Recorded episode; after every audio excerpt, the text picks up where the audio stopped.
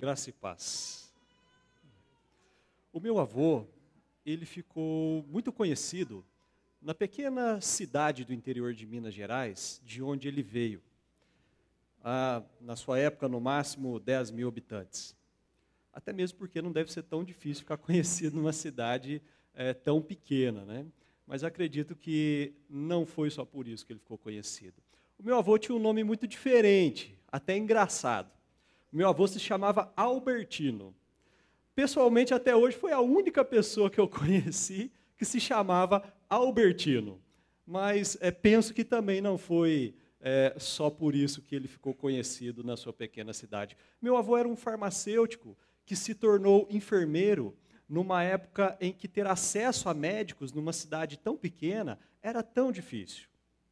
Mas penso que também não foi só por isso que ele lá ficou conhecido. Meu avô, ele se alistou no exército, né, quando era jovem, solteiro, e na época da Segunda Guerra Mundial, o Brasil era aliado dos Estados Unidos e os brasileiros foram para a Segunda Guerra Mundial. Meu avô estava lá. E ele atuou nessa parte de enfermaria, né, trazendo os, os socorros aos soldados feridos. Muitas foram as situações terríveis das quais ele precisou suportar naqueles momentos, entre os anos de 1940 até quando a guerra termina em 1945, mas, é, salvo engano, ele esteve lá entre 44 e 45. 1944 e 45. E as situações que ele suportou, eu fico pensando, será que eu conseguiria? Aqueles é, soldados feridos, ajudando os médicos em alguns processos, você não precisa imaginar, é, de amputação, é, tirar balas, projéteis de dentro do, dos corpos dos soldados, fechar alguns olhos para o natural que partiram para a eternidade. E alguns lhe diziam: não me deixe morrer aqui, me leve de volta para casa. E meu avô, pacientemente, cuidadosamente, ia limpando as feridas após as cirurgias. É, eu não sei usar o termo técnico, mas ele ia lá, então, literalmente costurando o soldado. E ao mesmo tempo que ele ia fazendo isso e ouvindo o que eles diziam, ele ia orando e falando de Jesus em meio àquele momento tão difícil. E por isso gosto de lembrar que ele ficou conhecido na pequena cidade. Pela maneira como ele suportou aquelas dificuldades e falando do amor de Jesus. Ele não podia evitar de estar lá. Eu me lembro quando adolescente ele contando quando entra no avião para ir embora e o avião sobrevoando lá aquela região da Itália onde os brasileiros lutaram, ele foi vendo as bandeiras brancas estiadas por toda a região e todo mundo comemorando que havia acabado a guerra, havia acabado aquele momento de sofrimento. Porque momentos ruins, eles vêm, mas eles também passam. E tantas são as dificuldades que cada geração precisa suportar ao longo da vida. Os nossos avós tiveram que lidar com circunstâncias das quais nós não precisamos lidar mais. Mas nós também lidamos com algumas outras das quais eles nem imaginariam que um dia é, poderiam acontecer. Quando nós também pensamos na história da igreja, eh, na era cristã, após Jesus subir ao céu e ele vai voltar, os sofrimentos que os cristãos tiveram que suportar para que nós estivéssemos aqui hoje de uma maneira tão confortável, tão tranquila, para estudarmos a, a palavra de Deus, mas muitos foram os sofrimentos que os cristãos tiveram que passar naquele primeiro século, naquela primeira era cristã. Se observarmos, por exemplo, a vida do apóstolo Paulo, que escreveu boa parte do Novo Testamento, eh, nos anos de 60 e 62 depois de Cristo, ele estava preso em Roma. Depois de solto, ele vai evangelizar na região da, da Espanha, segundo alguns teólogos. No ano de 64, você já deve ter ouvido falar sobre isso, o imperador Nero, que era quem governava, manda colocar fogo em Roma. E um dos objetivos era colocar a culpa nos cristãos. Em 67 depois de Cristo, ele manda prender o apóstolo Paulo, leva ele para dois julgamentos injustos e manda decapitar o apóstolo. E assim o apóstolo Paulo chega no final da vida humana. Mas entre aqueles anos de 60 e 62, quando ele está preso lá em Roma, ele recebe a visita de um irmão com um nome até diferente também, um pouco engraçado, chamado Epáfras. Epáfras esteve com Paulo em Éfeso, lá com os irmãos os Efésios, plantando a igreja de Éfeso. Ele permaneceu ali durante um tempo na, no desenvolvimento daquela igreja, mas Epáfras não era de Éfeso, ele era da cidade de Colossos, que ficava a 160 quilômetros de distância. Colossos era uma cidade importante naquela época, era uma cidade têxtil, era muito forte na produção da lã. Paulo nunca esteve em Colossos, mas ele escreveu aqueles irmãos, pelo que ele ouviu falar deles. O que aconteceu é que depois de sete anos que Epáfras está ali em Colossos, plantou a igreja, os problemas começam a acontecer em Colossos em Éfeso, e ele então vai visitar o apóstolo Paulo, e Paulo escreve a carta aos Efésios e também aos Colossos. E eu quero convidar você para nós rapidamente observarmos dois pequenos trechos da carta de Efésios e também aos Colossenses, ah, embora as palavras mudem de lugar, nós vamos perceber que a essência da mensagem ela não mudou, a essência ela continua a mesma. Observe só o que ele disse: sejam completamente humildes e dóceis, e sejam pacientes, suportando uns aos outros com amor. Aos Colossenses, suportem-se uns aos outros e perdoem as queixas que tiverem uns contra os outros. Perdoem como o Senhor lhes perdoou. Acima de tudo, porém, revistam-se do amor, que é o elo perfeito.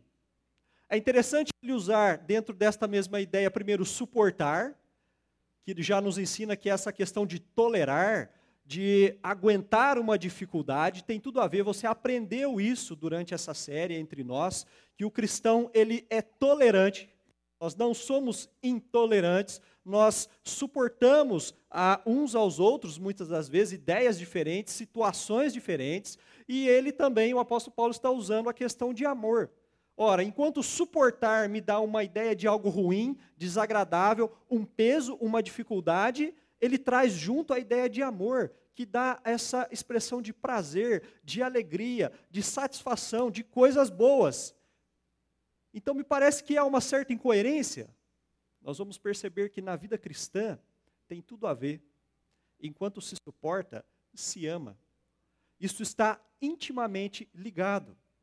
Primeiro vamos observar um pouco a definição do termo. Né? O apóstolo Paulo usou ali no grego a palavra anekomenoi, do latim suportare, que suportar no nosso português, ter sobre si, suster o peso de, aguentar, sofrer, tolerar, dar o suporte, tudo isso tem a ver com suportar. Todos nós, em algum momento da vida, temos que suportar situações adversas, pessoas e condições. Depois ele trouxe então a palavra amor, e você aprendeu aqui também durante esta série uma definição muito objetiva sobre o amor, que amor é uma atitude. Amor estar em movimento. O amor não é só de palavras, não é estático. E achei muito interessante, e uma definição que vai de encontro a isso, ah, os escritos do psicólogo Eric Fromm, ele que vai ah, dar um certo norte na psicologia moderna. Quando você vai para a faculdade de psicologia, eu fico falando isso porque é, né, é o que eu estudei. Quando você vai para a faculdade de psicologia, o seu primeiro ano de faculdade, você vai ter acesso aos escritos de Eric Fromm. E veja que interessante o que ele disse sobre o amor. O amor é um desafio constante, não é um lugar de descanso, mas de movimento, crescimento, trabalho em conjunto. O amor é tudo isso. Ele não é parado. E o que nós vamos aprendendo dentro da vida cristã, da caminhada cristã, é exatamente sobre esse amor de Deus, desde o Gênesis, que vai criando e moldando todas as coisas, que vai se envolvendo na história da humanidade, que traz o seu filho, ele suporta, ele sofre, ele morre, ele ressuscita, ele vence por mim e por você, e nos dá esse amor. E é isso que nós vamos aprendendo. O amor de Deus se envolvendo em nós. Houve um teólogo no século XX chamado Karl Barth. Ele também traz um norte muito importante para a teologia que nós é, usamos hoje. Inúmeras foram as obras de Karl Barth, ele já foi capa da revista Time, foi um homem muito importante que viveu no século XX. E uma vez sendo entrevistado, o repórter lhe, lhe perguntou, Karl Barth, defina Deus. Quem é Deus? e imaginou que Calbart gastaria uns 30 minutos, porque ele escreveu inúmeros livros teológicos. E ele resumiu Deus numa única frase. Ele disse: Deus é aquele que ama. Deus é aquele que ama. Ponto. E é isso que ele nos ensina. E é isso que ele vive em nós e no meio de nós. embora em alguns momentos nós temos que suportar situações difíceis e pessoas desagradáveis. Aí nós começamos a entender um pouco mais o que Jesus quis dizer em João em 16, no versículo 33, no mundo passais por aflições. No mundo vocês vão passar por dificuldades, vocês vão ter que suportar. Mas se animem, tenham bom ânimo, porque eu venci o mundo. E aquele que venceu o mundo está aqui hoje, comigo e com você, nos convidando para uma caminhada de amor. E enquanto isso, nós vamos seguindo, suportando. Por isso, eu quero convidar você rapidamente a observar aqui comigo três aspectos de caminharmos na vida suportando. Rapidamente. O primeiro é suportando em comunhão. Veja que interessante o que escreveu o salmista no Salmo 133, versículo 1. Ó oh, quão bom e suave é que os irmãos vivam em comunhão. Outras versões trazem, ó oh, quão bom e agradável que nós estejamos em união, em comunhão. Esse é um dos propósitos de Deus para nós, é que vivamos de maneira saudável em relacionamentos. Deus é relacional, você já aprendeu isso aqui. E Ele deseja se relacionar conosco e que estejamos em convívio. Ou seja, Deus quer se manifestar em mim e em você, e que estejamos juntos e Ele se manifestar através de nós, nessa forma de relacionamento, de amizade profunda. Achei muito interessante, vou projetar aqui para vocês, o que escreveu o comentarista da Bíblia de Estudo de Genebra, quando ele vai comentar o livro de Éfeso, né, aos Efésios, que é um livro sobre relacionamentos. Veja que interessante. A igreja é a nova humanidade de Deus. É, a, é uma comunidade onde o poder de Deus de reconciliar as pessoas a si próprio é experimentado e compartilhado através de relacionamentos saudáveis. Essa é uma das finalidades de se existir a movimento. De que haja relacionamentos saudáveis entre as pessoas, entre nós. Esse é um dos objetivos. Lutero costumava chamar a comunidade ou a igreja de cristandade. Ou seja, vocês são de Cristo. Ele está em vocês, ele está em mim, ele está em nós. Então somos de Cristo, somos a cristandade. É assim que ele costumava chamar a comunidade ou a igreja. E esse convívio, essa união, vai gerando sim celebração, vai gerando aí o, cafezinho, vai gerando o churrasco, ah, vai gerando aí uma caminhada de bate-papo, vai gerando uma mensagem de WhatsApp, uma troca de ideias, um pedido de ajuda, uma oração, vai gerando risos, mas vai gerando conflitos, vai ah, havendo conflitos de ideias, de comportamento, de personalidades, porque tudo isso vai se intensificando quando a gente vive junto. A sua família, de onde você veio, obviamente, você não escolheu, você nasceu lá e você convive lá e aprendeu a amar os seus parentes, já é algo que foi se desenvolvendo naturalmente. Mas aqui é uma família aonde Deus trouxe você, mas você também escolheu estar aqui. Você também escolheu fazer parte daqui. E essa é a família que te acolhe. E essa é uma das finalidades. Ao mesmo tempo que somos é, tão iguais, também somos diferentes, somos iguais, como nós aprendemos aí no domingo passado, né? Temos lá pernas, braços, né? Ah, os ouvidos, os olhos, a boca. O Neto estava procurando o fígado no domingo passado, eu também não achei. Mas, ao mesmo tempo, ou seja, cada um tem ah, uma habilidade diferente, um dom específico. Cristo é o cabeça, ele dirige a igreja e cada um é importante nesse corpo. Cada um de nós tem um detalhe a se acrescentar. Isso não tem nada a ver apenas com uma questão sanguínea, como alguns gostam de dizer, né? Nossa, como ele é emotivo, expansivo, né? É sangue latino, por isso que é o comportamento dele assim, né? Outros dizem, olha, ah, esse irmão ele fala gritando, ele fica todo vermelho quando ele fala, porque é sangue italiano. Então por isso que ele é tão nervoso. Não tem nada a ver. Tem um filósofo famoso que, diz, que disse, né, eu tinha um amigo que ele dizia, olha, eu tenho sangue azul, eu sou nobre. Aí eu perguntei para ele, você é um avatar? Porque sangue é A, B e O, positivo e negativo. O que tem são genialidades diferentes, comportamentos diferentes. Você foi criado de uma forma e outro irmão aqui foi criado de uma outra forma pela sua família, mas quando a gente se junta, tudo isso vai se intensificar de uma forma boa e com algumas dificuldades. É natural que isso aconteça, mas é vontade de Deus que, embora a gente se esbarre, mas que a gente se perdoe, que a gente se ame e aqui continue. Porque aqui é o seu lugar. Por isso eu preciso te dizer que se já há algum tempo você frequenta essa comunidade e se de alguma forma você não está se sentindo acolhido por nós, penso que há uma opção dentre duas. A primeira é porque nós estamos falhando com você. Não estamos percebendo a sua demanda. Estamos errando. Ou a segunda é que você se blindou de uma tal forma que nós não estamos conseguindo alcançar o seu coração. E seja pela opção A ou pela opção B, o Senhor nos dá a oportunidade de quebrarmos essa barreira. No domingo passado foi colocado um desafio aqui para mim e para você, de escolhermos alguém, de investirmos em oração na vida de alguém e em amizade com alguém.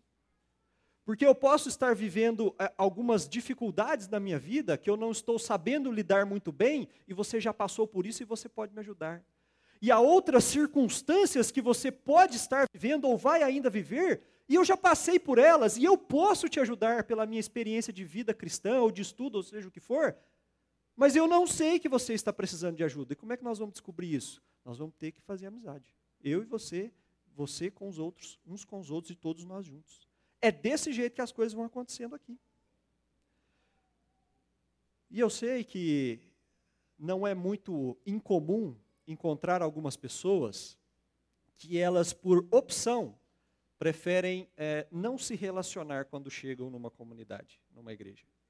Algumas delas porque vêm de outras igrejas, de outras comunidades, e lá elas atuaram, lá elas trabalharam, lá elas ofereceram amizade, mas elas foram decepcionadas, elas não foram reconhecidas, elas foram às vezes traídas, magoadas, aborrecidas e chateadas. Então, talvez você seja uma dessas pessoas, talvez isso não aconteceu outra igreja, aconteceu na sua família, ou no seu trabalho, ou no, relacionamento conjugal, mas você disse para si mesmo: o que eu quero é chegar lá no movimento, sentar lá naquela cadeira, ouvir as canções, adorar a Deus no meu coração, ouvir a palavra de Deus através da palestra, receber a bênção e ir embora para a minha semana.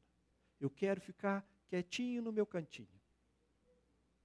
E eu preciso te dizer que, embora seja essa uma vontade de Deus para você, que você esteja aqui, que você adore a Deus, que você participe das canções, ouça a mensagem, se motive a ler a Bíblia, aprender a palavra de Deus, receba a bênção de Deus, na mesma proporção eu preciso te dizer que é da vontade de Deus que você se relacione.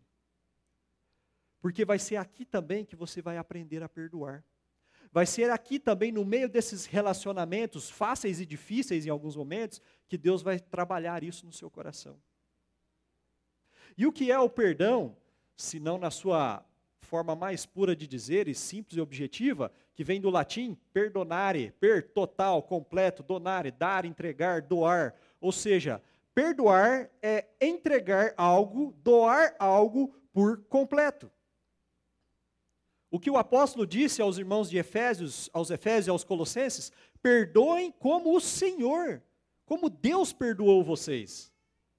Ou seja, você se arrependeu, pediu perdão, Deus te perdoou, mas Ele não está dizendo, olha, só para só você saber, eu tenho uma cardenatinha aqui no meu trono de graça, eu perdoei você, mas eu estou anotando o seu nome aqui, que eu vou deixar ele aqui do lado, porque se você errar de novo, eu vou tá, mandar um raio na sua cabeça. Não, a Bíblia nos ensina que Deus lança no mar do esquecimento. Ele perdoa você é por completo, é por inteiro. E é dessa forma que Ele quer que nós façamos uns com os outros. Porque o perdão, nós vamos aprender que ele é uma via de mão dupla. Ele faz bem não só para quem está recebendo, mas para quem também o está doando. E eu sei que algumas pessoas têm sim essa dificuldade é, de perdoar. Mas você também vai aprender que quando você não perdoa, automaticamente, de certa forma, você se torna quase um escravo daquela pessoa que você não perdoa. Porque quando ela chega no lugar aonde você está, te incomoda. Você não quer ficar perto dela. As amizades que ela tem, você passa a se afastar. Ela vai para um lado, para um canto do salão, você vai para o outro. Você prefere não cruzar com ela. Isso começa a machucar você. Isso é perigoso. Por isso que doar por completo um perdão e esquecer é saudável, não só para quem está recebendo o seu perdão, mas é para você também se limpar disso. Porque se você ficar acumulando essas coisas, dentre duas opções, mais uma vez, você pode cair em uma delas: explodir ou implodir. Talvez você seja uma dessas pessoas que explode, que tem um temperamento mais nervoso. Você vai recebendo as críticas, você vai recebendo as decepções, você vai passando por essas circunstâncias e de repente o que acontece? Você vai em cima de alguém e explode. Você solta tudo em cima da pessoa. Fala palavrão, xingamentos, agressões. Destrói relacionamentos Aí depois você tem que voltar lá para pedir perdão para aquela pessoa. Ou seja, de ofendido você passa a ser o ofensor. Porque você não consegue segurar. Você explode. E qual o outro risco? É de você, aqueles que não explodem, implodirem. Você já viu como é que se implode um prédio? As dinamites são colocadas lá na base, lá na estrutura, lá onde sustenta. E quando elas são detonadas, ao invés de explodir os tijolos saírem voando, o que acontece com o prédio, ele vai implodir para dentro. Talvez seja assim com você, você vai absolvendo essas críticas, essas traições, essas decepções, essas mágoas, você não sabe lidar com isso, você não consegue colocar isso para fora, aí de repente você começa a implodir, você começa a perder o sono, você começa a ter distúrbios de ansiedade, o seu coração começa a ficar palpitando, você começa a se tornar uma pessoa inconstante, começa a ter perda de memórias, você começa a ficar doente. Perceba que nenhuma das circunstâncias são boas. Nem explodir, nem implodir. Então, aonde é o caminho certo? No meio. Aonde nós desenvolvemos relacionamentos uns com os outros, aonde nós desabafamos uns com os outros, aonde nós pedimos ajuda uns para os outros, aonde nós suportamos e damos suportes uns aos outros, e assim nós vamos levando a vida, aprendendo a viver da maneira como o Senhor quer que a gente viva. A comunidade, ela é formada por essas pessoas, esse conjunto de pessoas que tem as suas habilidades diferentes, cada um com algum pensamento ou um aspecto diferente, mas nós temos pelo menos um senso comum, que todos nós amamos a Deus e amamos ao próximo e queremos caminhar bem nessa vida cristã. Então, por isso, você precisa pensar sobre isso. Enquanto vai suportando algumas dificuldades na caminhada da vida, lembre-se que esta é a vontade de Deus para a sua vida. Que você não passe pelo que você está passando sozinho, sozinha. Vamos desenvolver amizades entre nós. Vamos aproveitar as oportunidades, como por exemplo essa que vem aí do churrasco aí. Vamos lá, não é só por causa da comida, lógico, isso é muito bom, mas é por causa das amizades. Quem sabe eu posso te ajudar em alguma questão particular da sua vida, ou profissional, ou teológica, e quem sabe você também não pode me ajudar, eu ajudar o neto, o neto me ajudar. Peguei o neto esses dias, falei para ele, vire o seu ouvido aí que eu vou desabafar. Fiquei duas horas falando, deu até dó dele. E duas horas falando dos meus problemas para ele. É que você talvez me olhe aqui e fale, ah, eu acho que a sua vida é tão tranquila. É porque você não convive comigo e não sabe a quantidade de problema que eu tenho como eu imagino que você tenha também. Todos nós temos. E o que Deus quer de nós, que vivamos em amizade, em comunhão, porque Ele vai se manifestar em mim e em você, em nós e através de nós. Segundo ponto, enquanto vamos fazendo essa caminhada da vida, vamos suportando em paciência e perseverança. E eu sei que poderia ser dois tópicos aqui, mas como o apóstolo Paulo escrevendo aos Colossenses lá no começo colocou perseverança e paciência junto, eu resolvi deixar junto porque depois nós vamos entender que faz todo sentido. Mas se tratando de paciência, talvez você já tenha ouvido falar de um grande pastor ah, do século passado que se chamava Billy Graham. Ele era um pastor da Igreja Batista, ele ficou muito conhecido, ele é tido como um dos maiores evangelistas ah, dos últimos 100 anos. Com certeza um homem de Deus, um homem da paz, um homem tranquilo. É, muitos presidentes dos Estados Unidos o tiveram como conselheiro espiritual e teológico. Ele ficou por mais de 60 anos casado com a dona Rutger.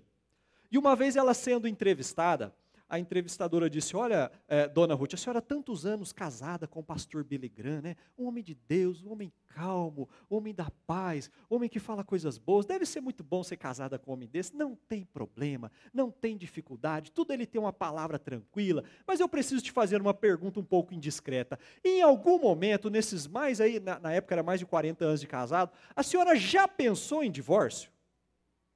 E ela ironicamente disse: Minha filha, eu vou te contar uma coisa. Em divórcio eu nunca pensei, mas em assassinato, ah, um monte. Porque vai me dizer que você em algum momento não teve vontade de pegar o pescoço do seu marido e. É que você nunca disse para ele. Ássimo esse homem. Que você já orou e disse: Deus me dê paciência, porque se me der força, ah, hoje eu pego ele porque ele te irrita. E o que é a paciência na sua essência, senão suportar situações desagradáveis, injúrias e incômodos, sem perder a calma e a concentração? E é interessante avaliarmos isso, porque quando nós falamos de uma pessoa que é paciente, automaticamente estamos associando a uma pessoa calma. Quando falamos que aquela pessoa é calma, estamos deduzindo que ela é o quê? Paciente. Mas aprenda, principalmente você que é um pouco mais explosivo ou explosiva, que um dos sinônimos de paciência é concentração. Nem sempre uma pessoa calma é boa em concentração. E às vezes essa pessoa mais explosiva, mais enérgica, consegue se concentrar melhor diante das adversidades, dos problemas que estão à sua volta. Pense nisso. Porque quando as questões da sua vida começarem a ficarem difíceis no seu trabalho, na sua família, você Vou manter a minha concentração. Eu tenho um foco. Eu sei aonde quero chegar. Foco, concentração. Lembre-se, isso também é paciência. Talvez você não seja calmo, mas você tem boa concentração. E talvez você é calmo também e não tem muita concentração. Tudo isso é paciência. Porque acredito que seja, de certa forma, um certo consenso que todos nós em algum momento da vida, pelo menos um, vamos ter que suportar dor física, decepções, relacionamentos, às vezes não saudáveis, suportar uma vergonha, às vezes suportar uma perda muito grande, suportar gente às vezes desagradável, às vezes gente falsa, gente hipócrita, desonesta. Perceba que isso é meio que um consenso. Às vezes, suportar colegas de trabalho que querem passar você para trás para ficarem no seu lugar, porque veem em você o seu potencial e a sua capacidade, não querem que você se desenvolva antes deles, e você tem que suportar essas circunstâncias. Então lembre-se, serei paciente, vou manter o foco, vou manter a concentração. Eu sei aonde eu quero chegar, eu sei que Jesus está comigo, eu tenho pessoas aqui nessa comunidade que me apoiam, eu tenho amigos verdadeiros em Jesus. Nós podemos contar com Jesus. Mantenha o foco, mantenha a perseverança, insista. Porque o que nos torna é, pessoas melhores é suportar as dificuldades.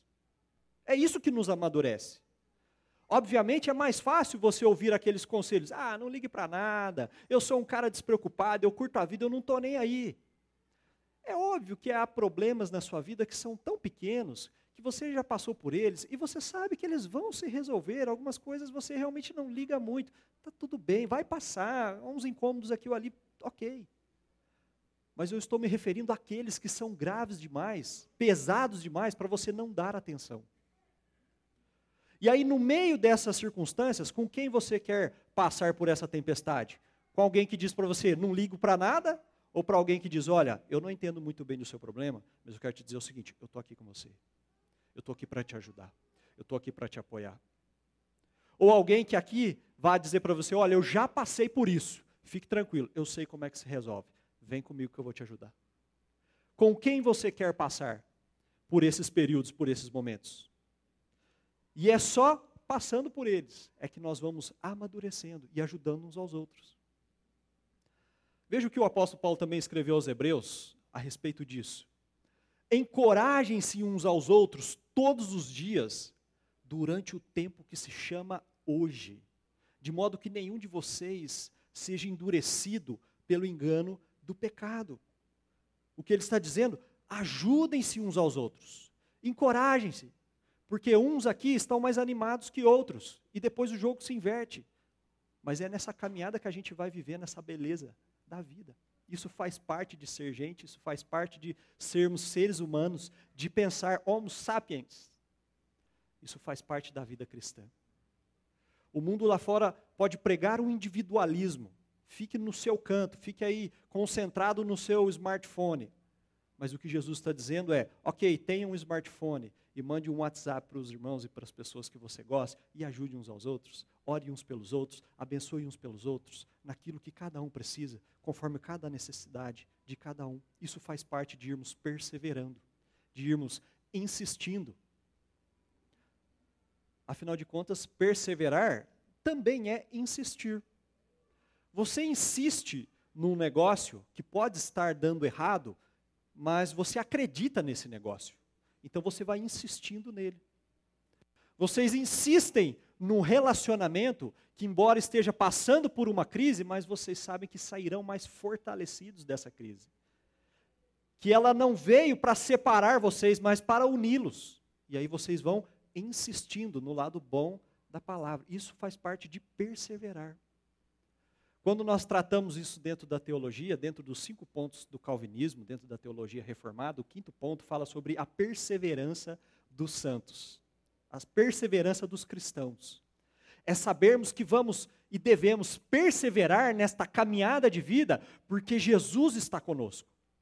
Porque ele já passou pelas dificuldades numa proporção muito maior do que nós iremos passar. E por ele já ter passado e ter vencido, estar conosco, nós vamos perseverar e nós vamos vencer. Essa é a vantagem do cristão.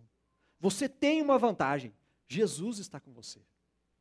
Achei interessante a definição de um, escritor chamado Spencer, quando ele resume os cinco pontos do calvinismo, ele fala sobre isso. Ele disse: os santos, os cristãos, eles perseveram, porque Jesus persevera. Não somos guardados por Jesus em pedaços ou partes. Somos guardados inteiros. Você vai chegar no final da caminhada da vida cristã, não todo estraçalhado, arrebentado. Não, você vai chegar inteiro. Porque Jesus caminha com você. Ele não está só lá na frente te esperando, ele está aqui hoje, junto com você. Se manifestando como? Através da vida de um outro irmão, para ajudar você. Essa é a maneira como ele escolheu para intervir na minha vida e na sua vida. É assim que ele deseja. E aí nós entendemos o que o apóstolo Paulo é, quis dizer aos Filipenses no capítulo 1, no versículo 6. Eu estou bem certo, eu tenho certeza, é o que ele está dizendo, que aquele Jesus que começou a fazer algo em vocês, uma boa obra, ele vai terminar até o último dia de vida de cada um de vocês. Eu tenho certeza que ele está com vocês. Por isso, tenham paciência, suporte mais um pouco, aguente mais um pouco, mantenha o foco, mantenha a concentração, persevere, porque Jesus está com você. E Ele vai ajudar você a perseverar. E em último lugar, estou quase terminando. Vamos nesta caminhada da vida também suportando em amor. E essa é a vontade do Pai. O que Jesus disse em João 13, no versículo 34, 35, um novo mandamento lhes dou. Amem-se uns aos outros, como eu os amei.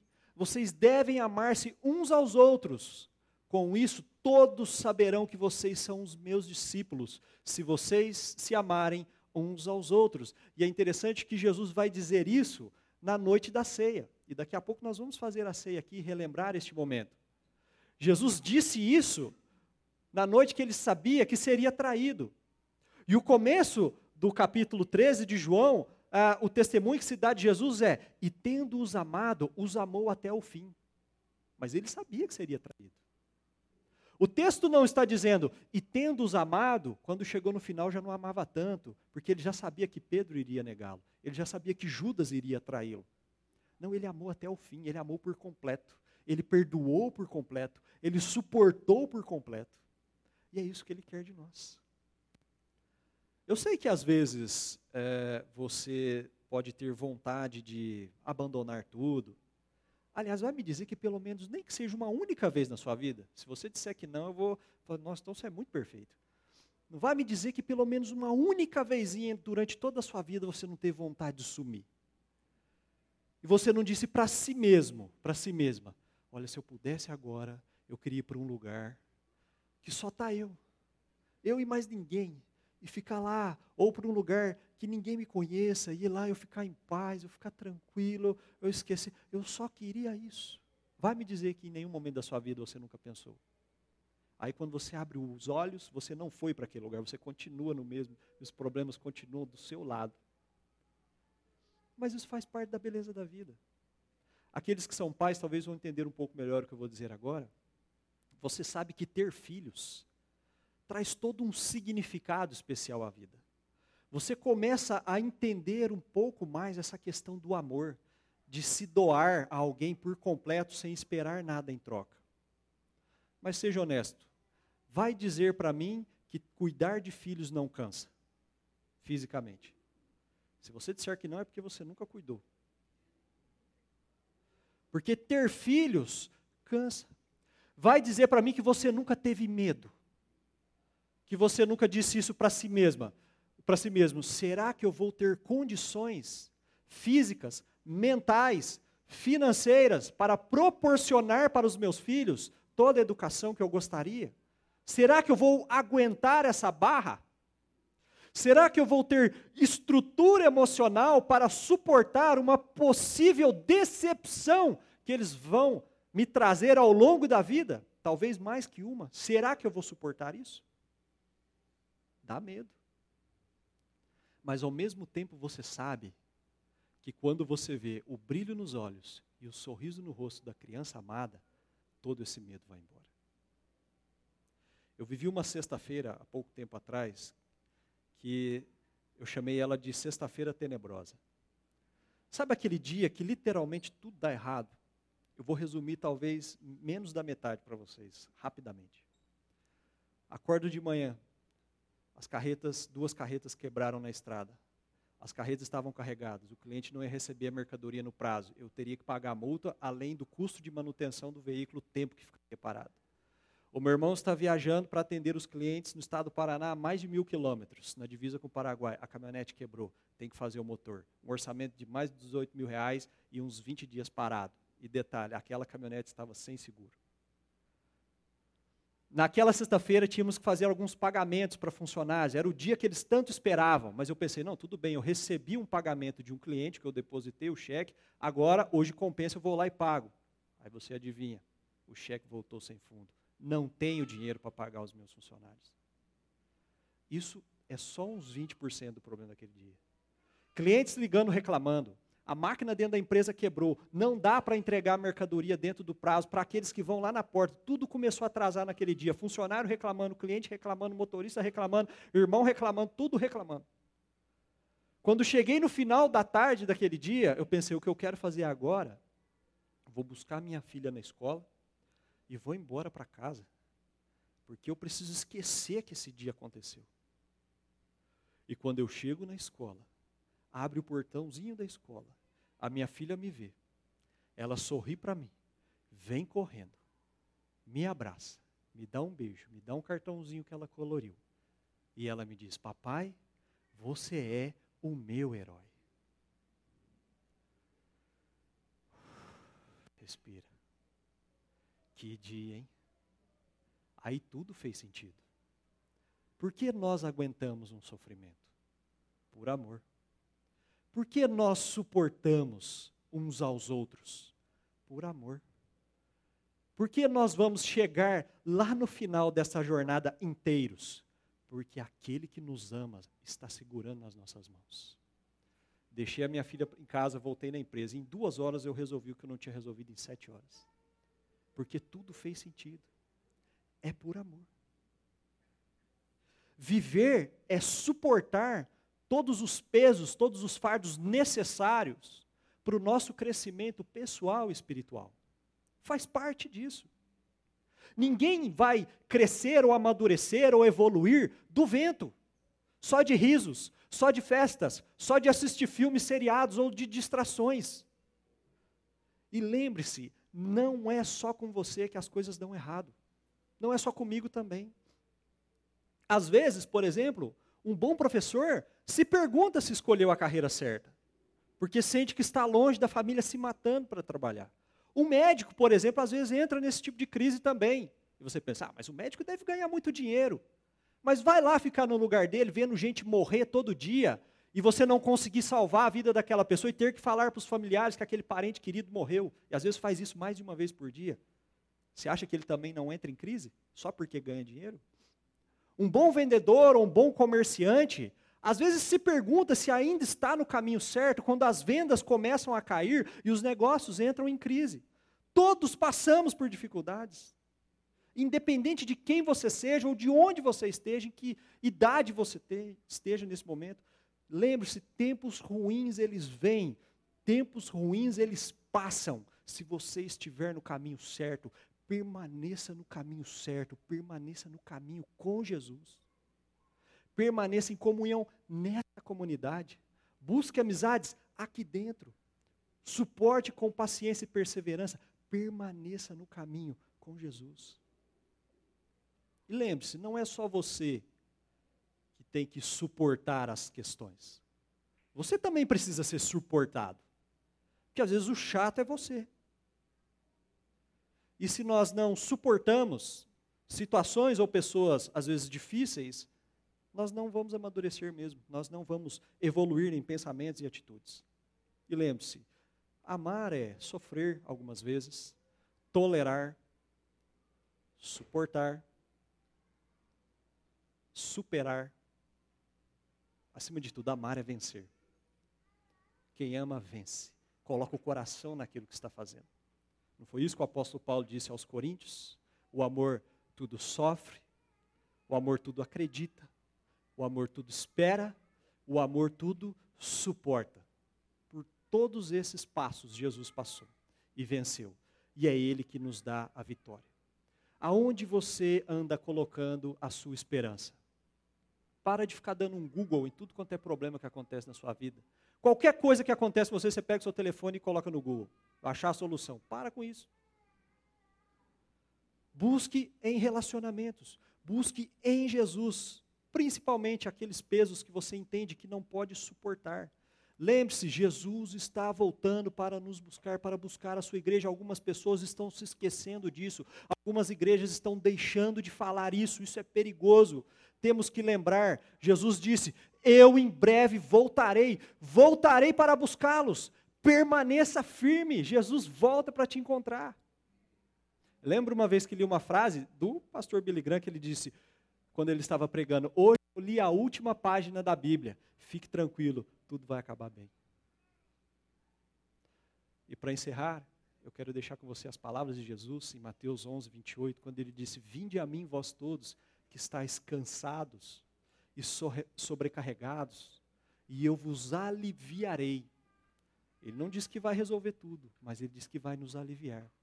O que ele está dizendo, de uma forma muito simples, é: sabe aqueles ombros? Aqueles ombros que carregaram aquela cruz pesada de madeira, que sofreu, que foi agredido, que suportou todas aquelas circunstâncias, que morreu e ressuscitou. O que Jesus está dizendo é: Traz para esses ombros os seus fardos, porque eu consigo suportar os seus fardos. Esse é o convite dele para mim e para você nessa manhã. Traz para mim, porque eu consigo, eu suportei e eu suporto os seus fardos. Não sofra calado, não sofra sozinho, não passe por isso sozinho. Vamos levar isso para Jesus. E para refletir e praticar, e aqui a gente termina, tenho buscado ajuda nos relacionamentos na movimento. Pense nisso, se relacione. Tire um pouco essa blindagem aí. Tenho exercitado paciência e perseverança nos desafios da vida? Lembre-se disso, nem sempre é calma, às vezes é concentração. Persevere, insiste, insista. E terceiro, tenho colocado em Jesus os fardos que não consigo suportar. Compartilhe desses fardos uns com os outros e vamos orar uns pelos outros e vamos ver Deus agindo em nós, no meio de nós. Amém. Deixa eu orar por você. Feche os seus olhos.